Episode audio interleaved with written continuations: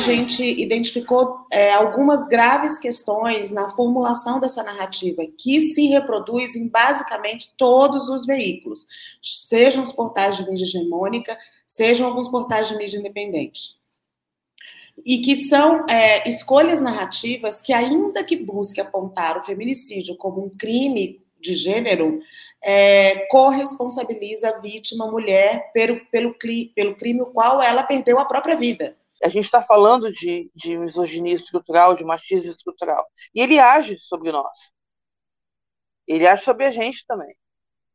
Várias vezes, é, eu e a Vanessa, a gente se pegou é, pensando nessa questão da motivação.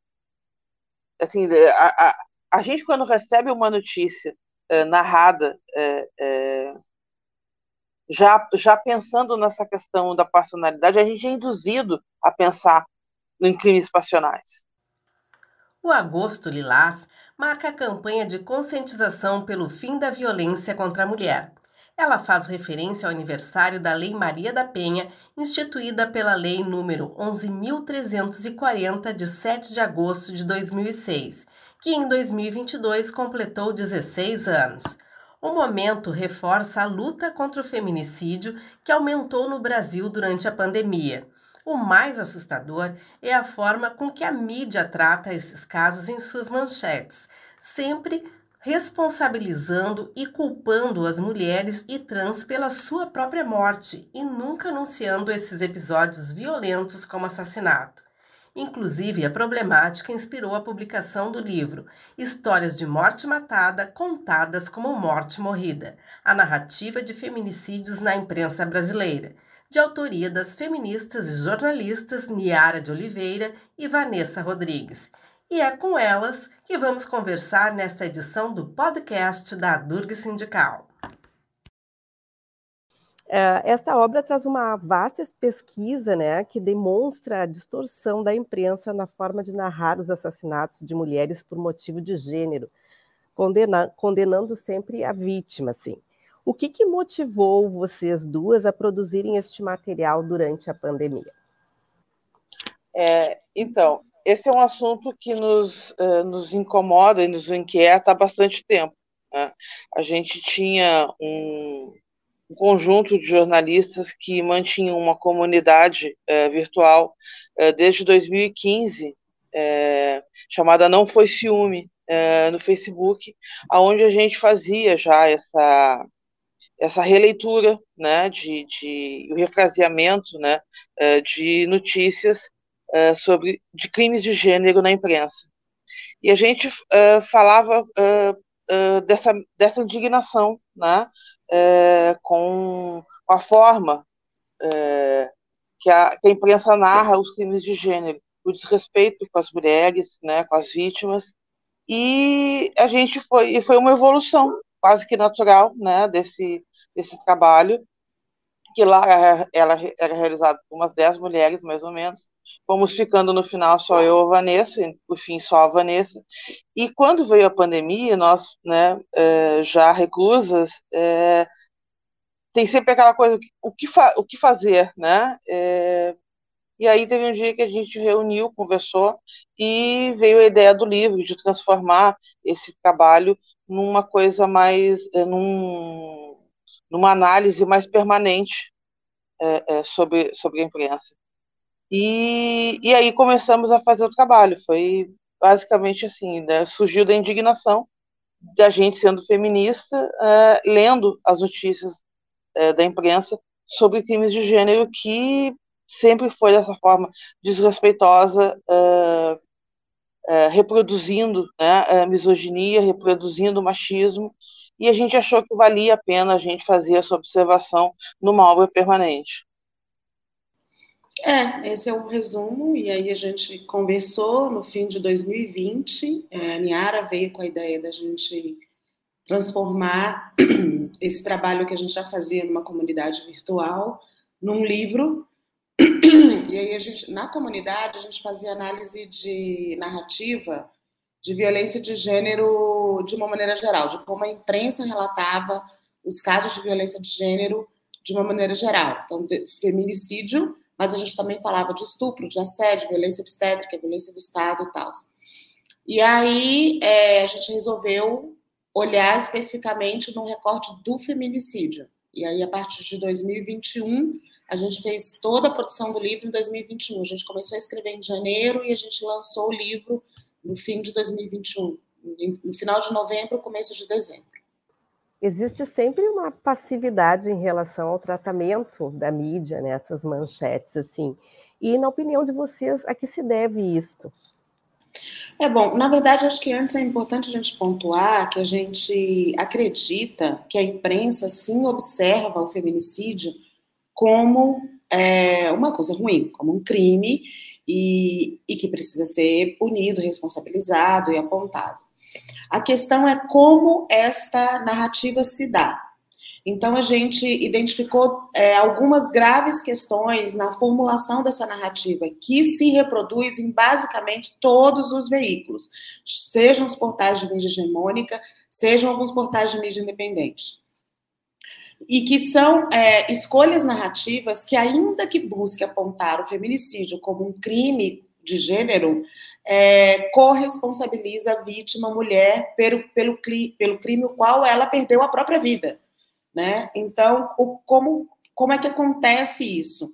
Pela, pela escolha, pela linguagem, né? Então, pela escolha dos tempos verbais, pela escolha das palavras, pela escolha de imagens. Então, em geral, as imagens elas são capturadas dos perfis das próprias vítimas e que, retiradas do seu contexto, podem ser interpretadas de uma outra maneira, de uma maneira que também corresponsabilize a vítima. Né? Se a mulher aparece com um copo de bebida na mão, se a mulher aparece muito maquiada, ou, ou com uma roupa que pode ser considerada mais provocativa, fora do contexto original, ela pode ser interpretada num relato de feminicídio como uma, uma maneira que corresponsabiliza a mulher também. Né? Ah, tá vendo? Olha como ela agia, olha como ela estava vestida e tal. Então, isso são escolhas que compõem uma narrativa.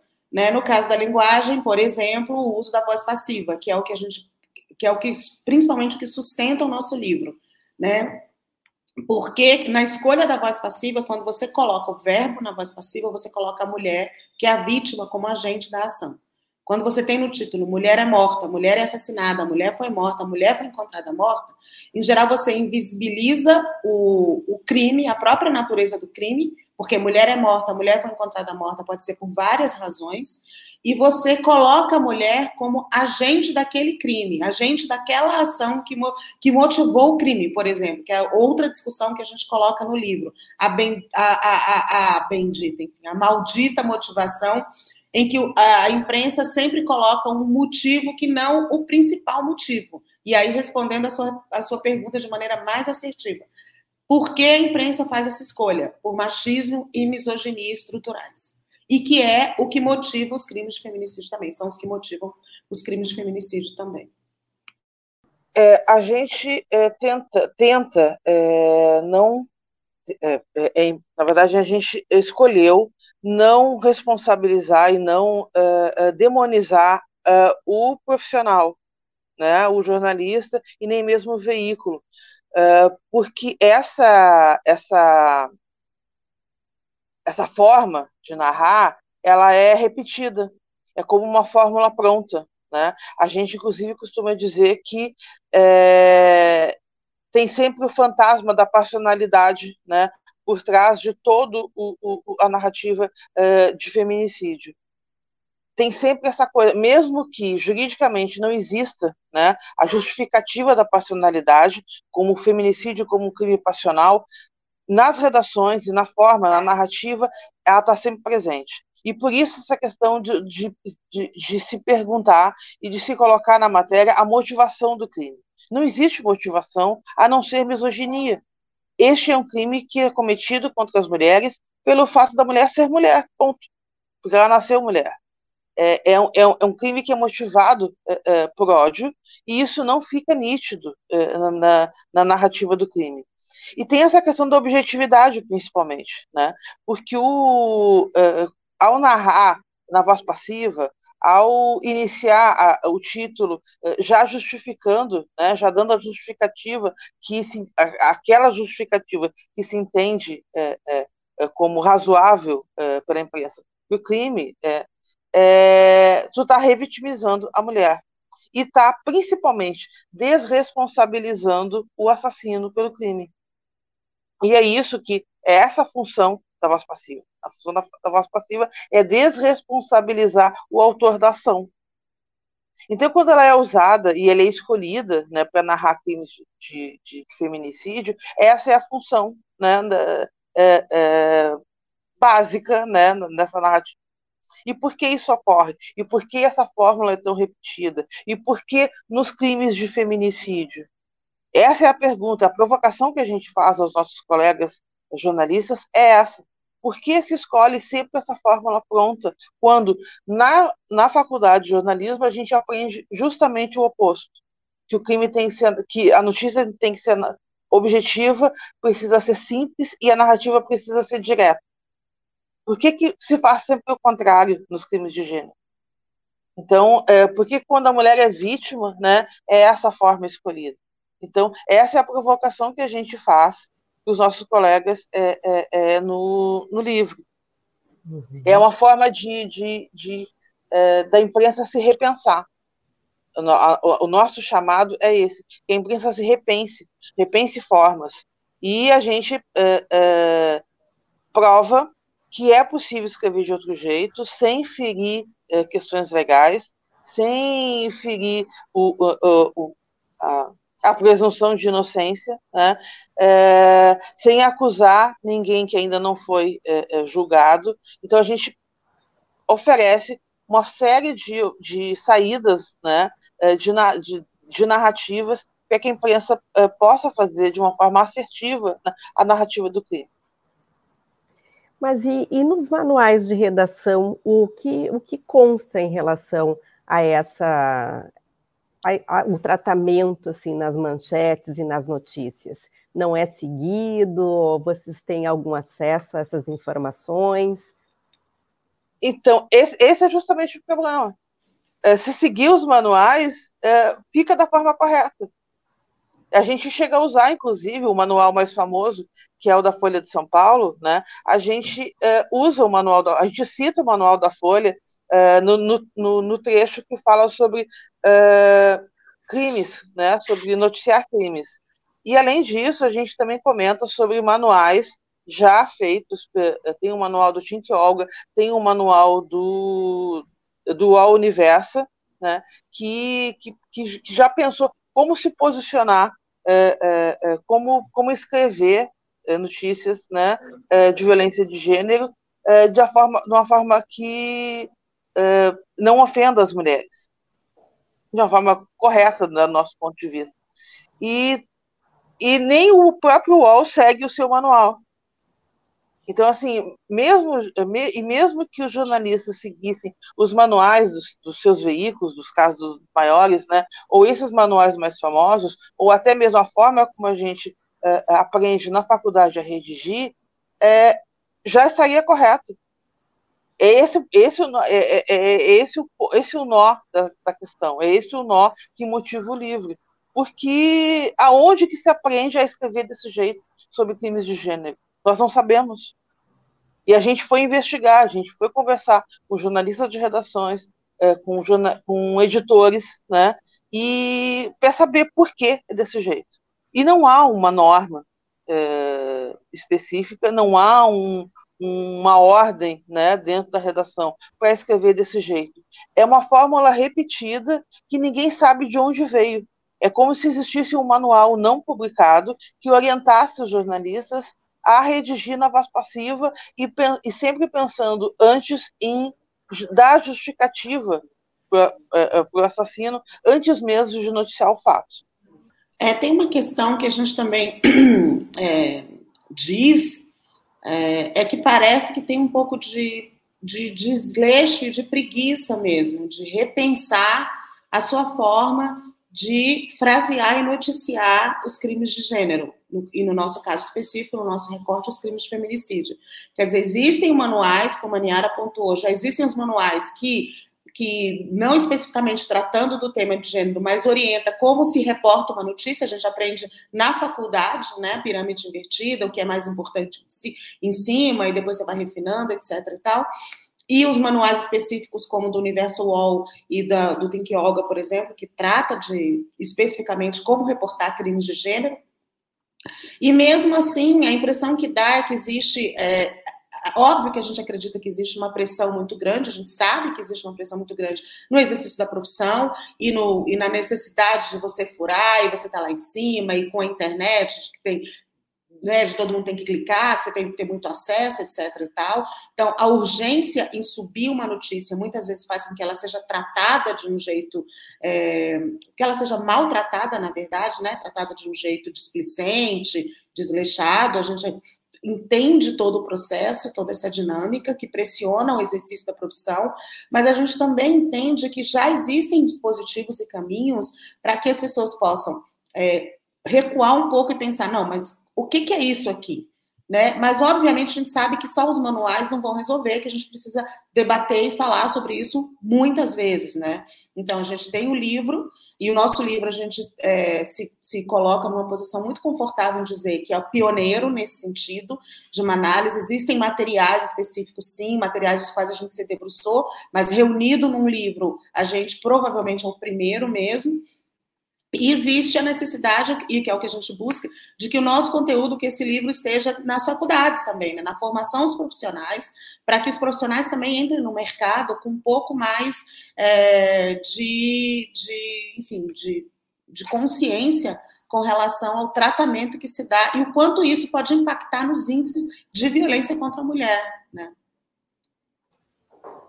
E isso também é resultado de uma sociedade patriarcal e a gente observa que até as mulheres acabam adotando essa postura. O conjunto da sociedade acaba, ah, ela foi atacada, ela foi assediada, ela foi estuprada ou morreu porque ela procurou isso. Então, eu acho que, de uma certa forma, acaba uh, influenciando, assim, aí é resultado.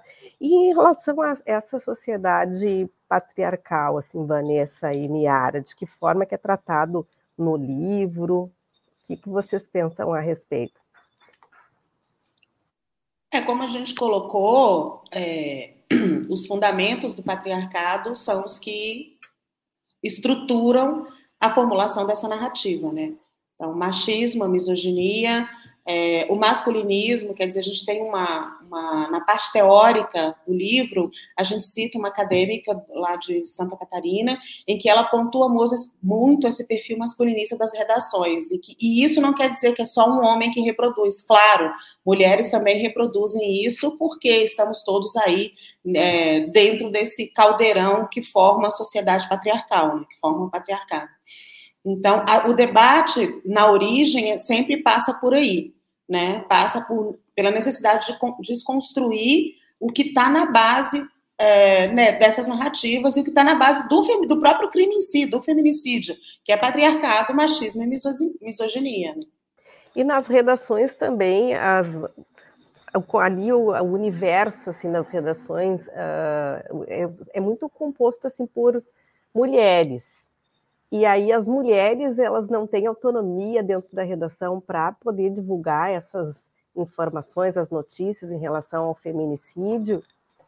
É, a gente observa isso, né? A gente fala a respeito disso é, no sentido de que quando a gente analisa, a gente é, a gente pegou um universo de, de, de é, para pesquisar que é um período de 40 anos. Né?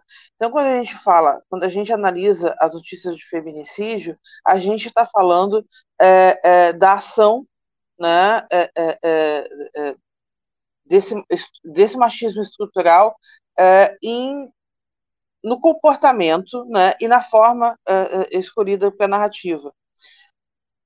Não, a gente não percebeu diferença na forma de narrar, a não ser em alguns veículos que já, se, já pensem a respeito disso. Por exemplo, a gente cita um caso, né, é, que é da revista Piauí, escrito uh, uma matéria uh, uh, assinada por uma jornalista feminista, que coloca na forma correta que é descrito do que, que a matéria é feita da forma correta, é uma matéria respeitosa. Então, a gente não fala só de, de, de, de formas negativas né, de narrar feminicídio, a gente também elogia é, iniciativas né, de pensar é, é, diferente, né, de, de, leituras diferentes desse, desse crime tão horroroso mas não, não, não há uma não, não é o fato de das redações hoje terem a sua maioria de mulheres que altera automaticamente a forma de narrar. Primeiro, porque a gente observa que existe né, essa espécie de, de manual né, não publicado que paga sobre as redações e determina como os feminicídios vão ser narrados, Uh, e segundo, porque nem sempre o repórter tem autonomia sobre títulos, né?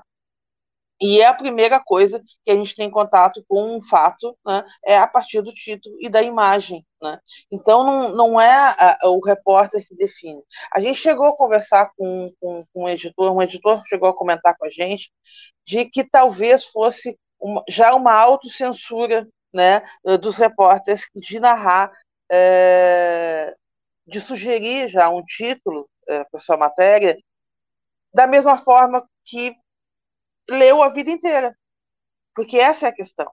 A gente está acostumado a ler diariamente é, notícias, né, é, feminicídios narrados na voz passiva, justificando o crime e procurando uma motivação na vítima. Então, não é o fato de simplesmente ter uma mulher numa redação é, ou narrando ali, cobrindo um crime, que vai automaticamente mudar. É preciso mais, é preciso fazer um esforço. Né? A gente está falando de, de misoginia estrutural, de machismo estrutural. E ele age sobre nós. Ele age sobre a gente também. Várias vezes, é, eu e a Vanessa, a gente se pegou é, pensando nessa questão da motivação.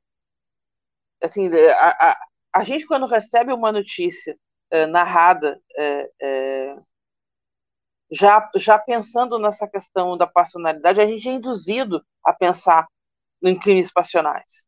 É muito, é muito difícil se, se desvincular, se, se desvencilhar disso. É uma teia né, que vai nos envolvendo. E é, é óbvio que nenhum jornalista gosta de ter a sua matéria editada. Então a gente, a gente não apenas a, a, a, a gente é, não, não, demoniza os veículos, não demoniza o repórter que faz a cobertura, que vai lá apurar o fato, assim como a gente também não demoniza editores, embora a gente saiba que a ampla maioria dos cargos é, é, é de chefia em redação sejam é, de homens, né, sejam exercidos por homens, e sabendo que tem interesses aí. E um dos interesses é, é tentar, sim, desresponsabilizar os homens né, por esse crime tão bárbaro. Não há um interesse em fazer esse, esse, é, é, essa, é, essa mudança.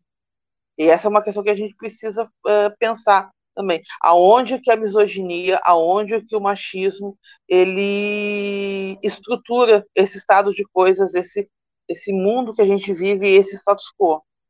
Então, qualquer coisa que vá contra isso é, é, ah, não é bem vista. As mudanças não são uh, bem vistas.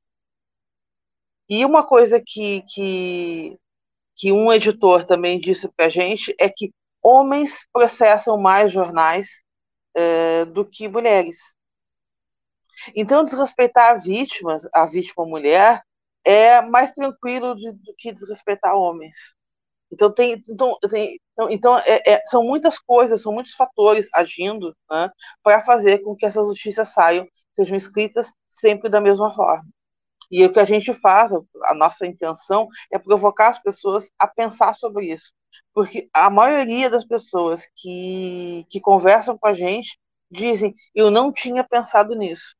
Eu não tinha atentado para isso, eu não tinha percebido que todas as, as manchetes, a, a em torno de 95, de 95 a 98% das manchetes sobre feminicídio são narradas na voz passiva. É só quando a gente fala sobre isso e que a gente indica que as pessoas façam sua própria pesquisa é que as, é que as pessoas começam a pensar uh, e a, a, se repensar sobre isso, porque nem a, nosso, nem a nossa visão crítica do mundo garante essa percepção. É, e pensando aqui também, pegando um pouco esse gancho do que a Niara falou, que esse editor nos falou que homens processam mais, é mais é outro reflexo do patriarcado, quer dizer, homens têm mais poder, principalmente aquisitivo, para processar um veículo. E uma outra coisa que sempre alegam, e nós tratamos disso no nosso livro, e em debates, em eventos que a gente participa, nos perguntam, é sobre a presunção de inocência. Se ao tratar de maneira mais assertiva, o veículo não estaria é, ferindo a presunção de inocência daquele homem que foi, que foi acusado e que confessou, que foi flagrado cometendo um feminicídio.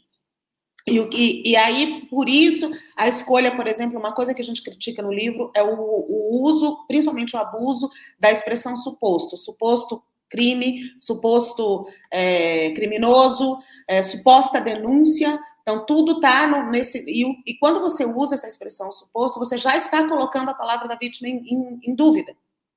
É, mulher denuncia suposto estupro. Isso você já coloca a mulher em dúvida, a palavra dela em dúvida. A expressão suposta ela serve para isso, para colocar a palavra da vítima em dúvida. Não é para garantir presunção de inocência do acusado. E, obviamente, a gente jamais vai defender que se fira o direito à presunção de inocência de qualquer pessoa.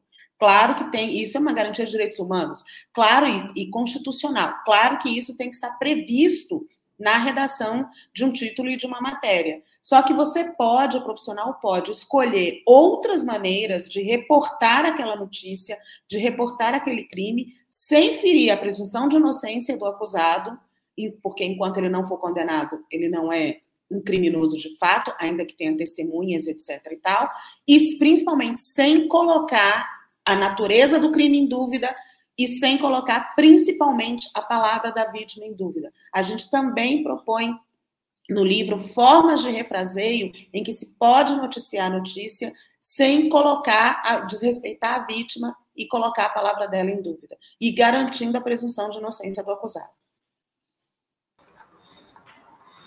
E com isso, também protegendo os veículos de possíveis processos, aí pegando o gancho que a gente falou de que homens têm mais poder para processar veículos, né? E por isso, tantos, tantos cuidados na hora de falar de crimes cometidos por homens. Uhum. E o Agosto Lilás é uma campanha de conscientização pelo fim da violência contra a mulher e faz referência ao aniversário da Lei Maria da Penha, instituída pela Lei 11.340, de 7 de agosto de 2006 que agora em 2022 completou 16 anos. Então, falando sobre esses julgamentos uh, desses casos e a Lei Maria da Penha, qual é a opinião de vocês uh, sobre, sobre esta lei e a aplicabilidade nos dias de hoje? Bom, primeiro que a Lei Maria da Penha é a lei que vem uh, tentar pela primeira vez tirar o, uh, os crimes da viol de violência contra a mulher, os crimes de gênero, uh, do privado, do âmbito privado. Porque é o, único, é, é o único crime que ainda não é uh, considerado público. Em que a vítima precisa denunciar para que ele seja investigado, para que ele seja apurado, para que seja considerado crime é, o roubo de um celular na rua é um crime público que a polícia, que o poder público tem a obrigação de investigar. Em sabendo da, da ocorrência do crime, tem que investigar. O, os crimes contra a mulher são, são os únicos, de violência contra a mulher, são os únicos crimes que ficavam no âmbito privado. Os ditos crimes particulares, né? E, portanto, considerados crimes menores.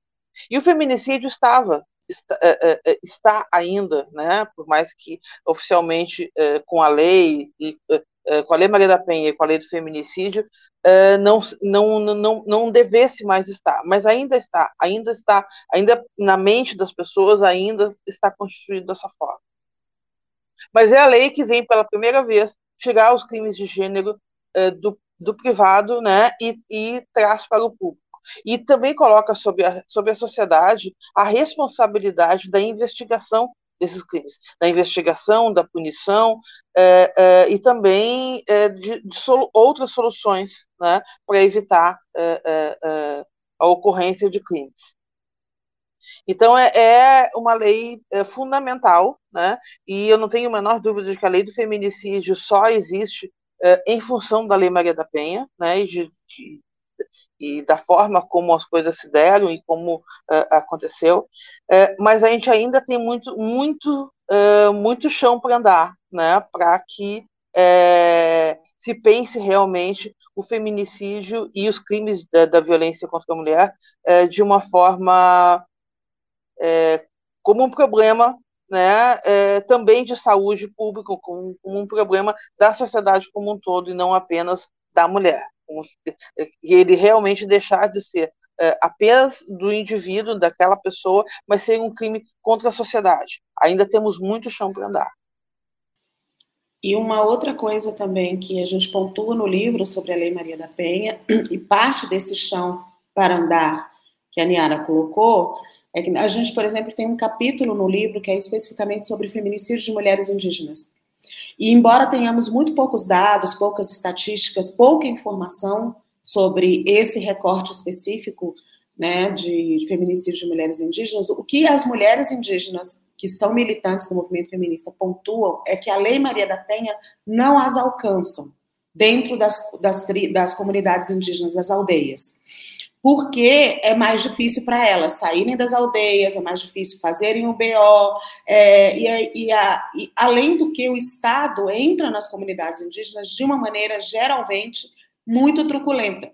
Então, é muito difícil também confiar na atuação do Estado na condução é, daquele caso, daquela denúncia, daquela violência. Então, também é algo para se refletir dentro do próprio movimento feminista é, como as mulheres indígenas estão sendo, é, de alguma maneira, protegidas e beneficiadas pela Lei Maria da Penha. E ouvir o que essas mulheres têm para colocar sobre o tema.